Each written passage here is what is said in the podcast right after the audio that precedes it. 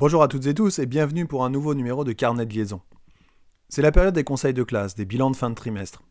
La frénésie s'empare de nos jeunes qui consultent compulsivement leur relevé de notes deux fois par jour sur le NT. On consulte, on consulte, et on attend le verdict le soir du conseil de classe. Est-ce que j'ai eu une gratification, une récompense Un truc autre que blanc? En fait, la réaction des élèves au résultat du conseil de classe peut être binaire, parfois déroutante, souvent excessive. Soit l'élève ne se préoccupe absolument pas de ce qu'a dit le conseil, même plusieurs jours après, soit l'élève en fait une affaire d'État et il doit avoir son résultat quasiment en direct. Dans ce cas, le bilan du trimestre se résume parfois dans la tête de certains jeunes et de certaines familles à un seul mot encouragement, compliment ou félicitations. Si la récompense est celle attendue, alors ça va.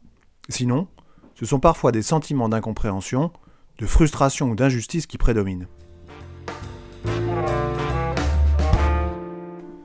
Et pourquoi moi, j'ai pas eu les compliments alors que mon voisin les a eus?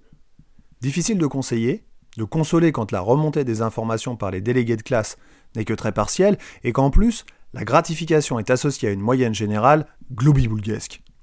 La solution serait, évidemment et pour dissiper tout malentendu, que les élèves assistent au conseil de classe pour comprendre et accepter les tenants et les aboutissants des décisions de l'équipe pédagogique. Mais ces pratiques sont assez peu répandues et, pour tout dire, très chronophages. Je l'ai expérimenté pendant deux ans. Et les conseils de classe ne durent pas moins de trois heures pour des classes de 24 élèves.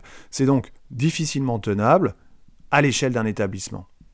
L'autre solution est de réaliser une remise du bulletin en main propre par les profs principaux, pratique davantage développée et qui devrait être, à mon sens, généralisée à tous les niveaux, pour tous les trimestres, dans tous les établissements.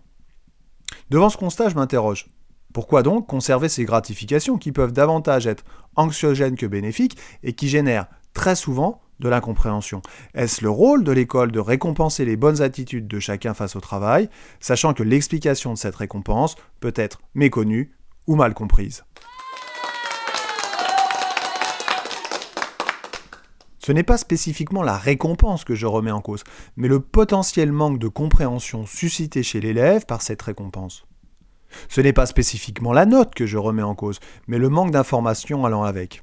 Cette note, cette moyenne, cette gratification, puisque c'est le sujet ici, peut masquer d'autres indicateurs plus formateurs et instructifs pour la scolarité de l'enfant, que sont les appréciations des enseignants, l'appréciation générale de bas de bulletin ou encore les compétences travaillées et évaluées. On se focalise sur un mot, alors que le plus important est ce qu'il y a derrière. On ne donne plus de bons points aux images depuis des années, et quand on en parle, chacun pousse des cris d'orfraie. Alors pourquoi conserver ces gratifications?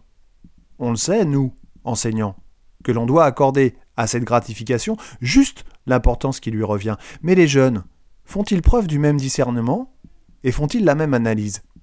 Vu ce que j'entends tous les jours en ce moment, j'en suis pas si sûr.